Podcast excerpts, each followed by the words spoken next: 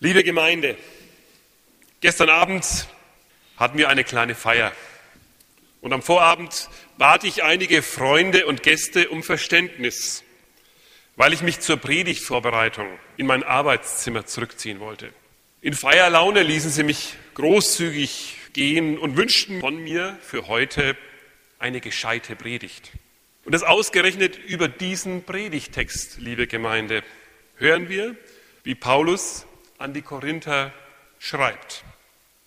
1. Korinther 2, die Verse 1 bis 10.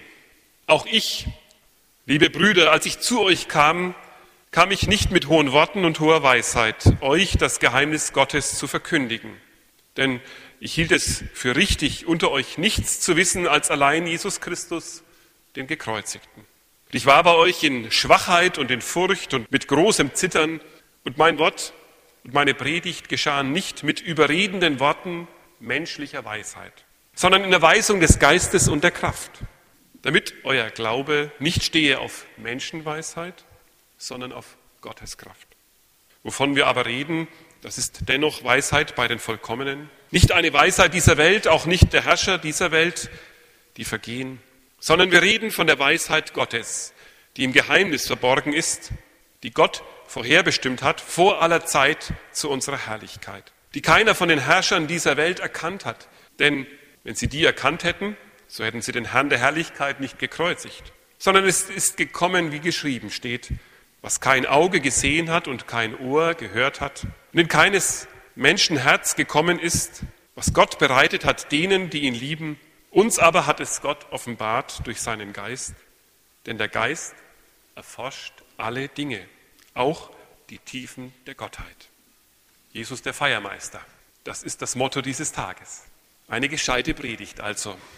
Natürlich darf man sich etwas erwarten, wenn man am Sonntagmorgen aufsteht und in den Gottesdienst kommt.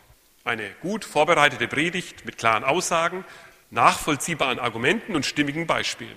Klug und überzeugend soll sie Hirn und Herz der Gemeindeglieder erreichen. Und der brave Franke sagt am Ende dann, Schön haben Sie es wieder gemacht, Herr Pfarrer. Das ist alles schön und gut, aber wie soll ich euch eine gescheite Predigt halten, wenn schon der Paulus an die Korinther schreibt, dass er nicht mit hohen und nicht mit überredenden Worten menschlicher Weisheit zu ihnen gesprochen hat, sondern er spricht von Schwachheit, Furcht und großem Zittern. Fränkisch gesagt, da kann eine gescheite Predigt gleich gescheit daneben gehen. Auf der anderen Seite ist sich dumm anstellen ja auch nicht die Lösung. Worum geht's denn eigentlich? Was für ein Problem haben sie denn da in Korinth? Worauf verantwortet denn der Paulus? Ich glaube, die Korinther dachten, beim Evangelium, da geht es um die beste Botschaft dieser Welt.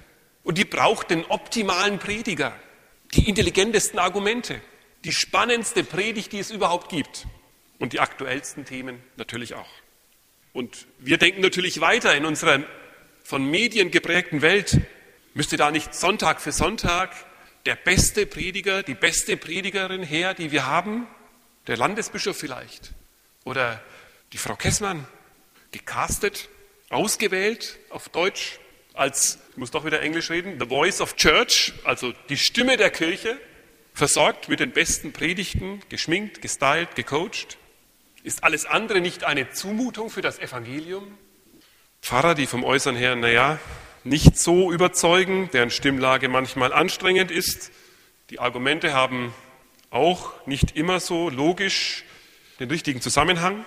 Und dann erzählen sie ja immer wieder nur von dem einen, von diesem Jesus Christus, für uns geboren, gestorben und auferstanden. Liebe Gemeinde, danke, dass ihr heute Morgen da seid. Das zeigt für mich, dass Jesus Christus der wahre Freudenmeister ist. Das zeigt mir, dass ihr euch das alles zumutet, was ich gerade aufgezählt habe und was der Paulus auch aufgezählt hat, und dass ihr dem Paulus recht gebt, der den Korinthern widerspricht und sagt, ich selbst war bei euch ja in Schwachheit. Ihr zeigt, dass es auf menschliche Weisheit, auf menschliche Äußerlichkeiten und Stärke nicht ankommt, sondern dass sich Gottes Geist und Gottes Kraft auch heute noch und hier bei uns in unserer Schwäche erweisen kann. Ich meine, ja, das gilt auch heute noch. Wer in den Gottesdienst kommt und sich zur Gemeinde hält, der setzt darauf, dass Gottes Geist sich trotz und in unserer Schwachheit auch hier bei uns in Leutershausen als kräftig erweist. Wie soll das geschehen? Welche Wunder können ein Zeichen dafür sein, dass das, was ich jetzt gesagt habe, nicht einfach nur ein schönes Blendwerk ist? Was ist ein Zeichen dafür, dass Gottes Kraft auch bei uns wirkt? Der Glaube. Euer Glaube ist Zeichen, ist Wunder. Auch heute glauben Menschen und vertrauen auf Gott.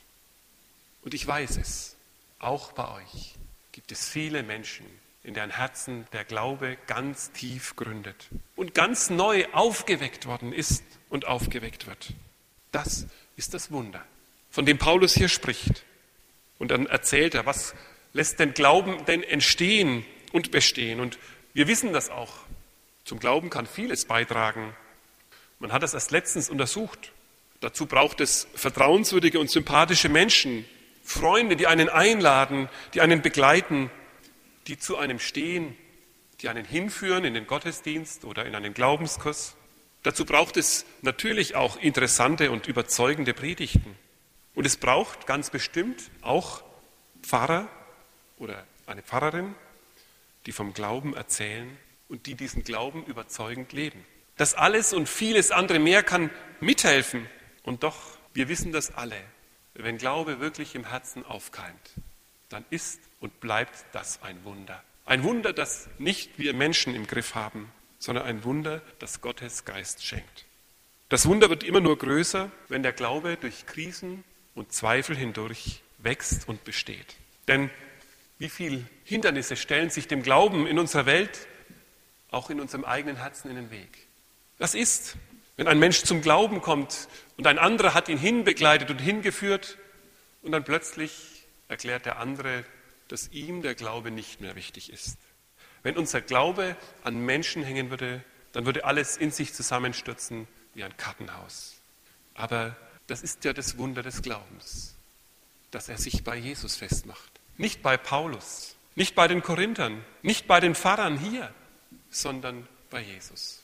Das lässt ihn wachsen. Das lässt ihn weiter wachsen, auch wenn es ein Unglück im Leben gibt, das wir nicht verstehen, auch wenn es Schwierigkeiten gibt und wir nicht mehr weiterkommen. Darum, sagt Paulus, kann ich nichts anderes erzählen als diesen Jesus Christus, weil bei ihm euer Glaube beständig wird und beständig bleibt. Die Kraft des Heiligen Geistes wirkt, wo Menschen selbst von Herzen glauben, wo sie Gottes Stimme hören und ihr folgen.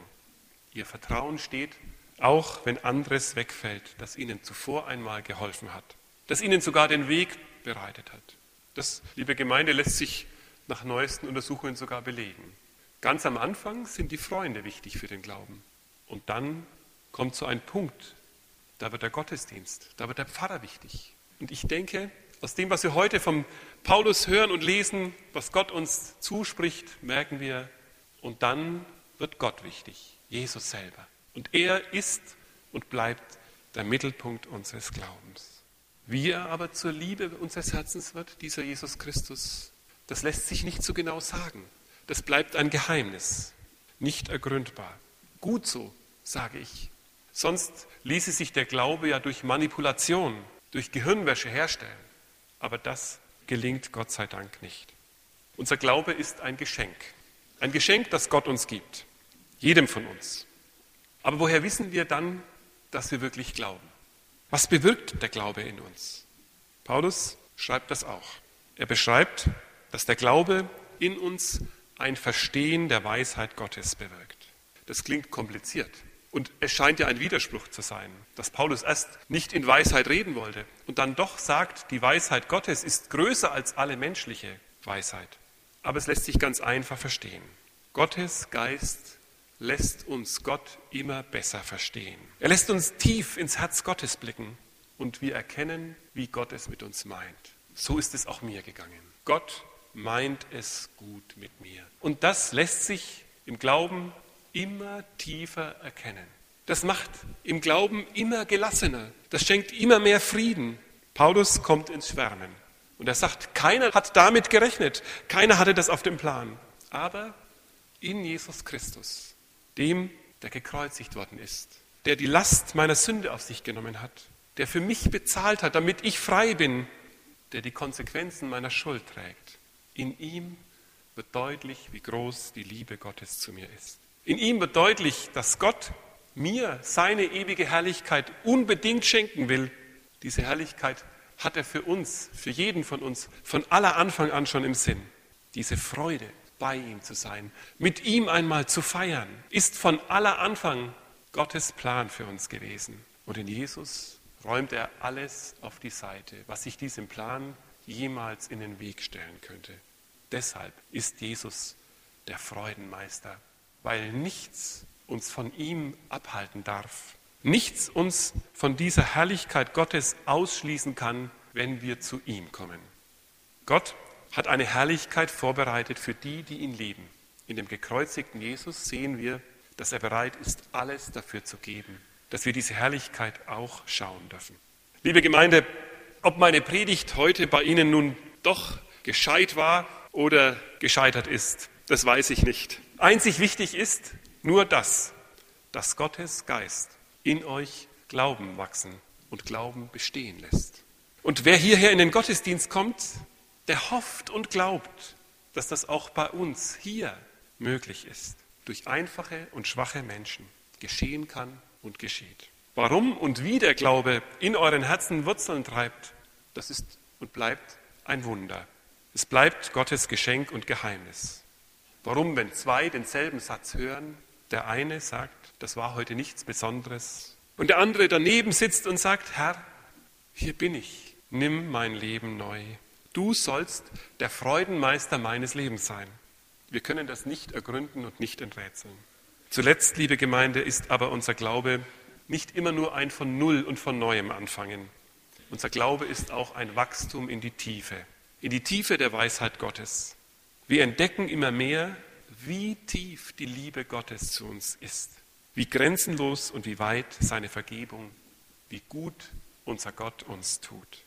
Dafür wollen wir ihm vom Herzen danken und uns an ihm freuen. Amen.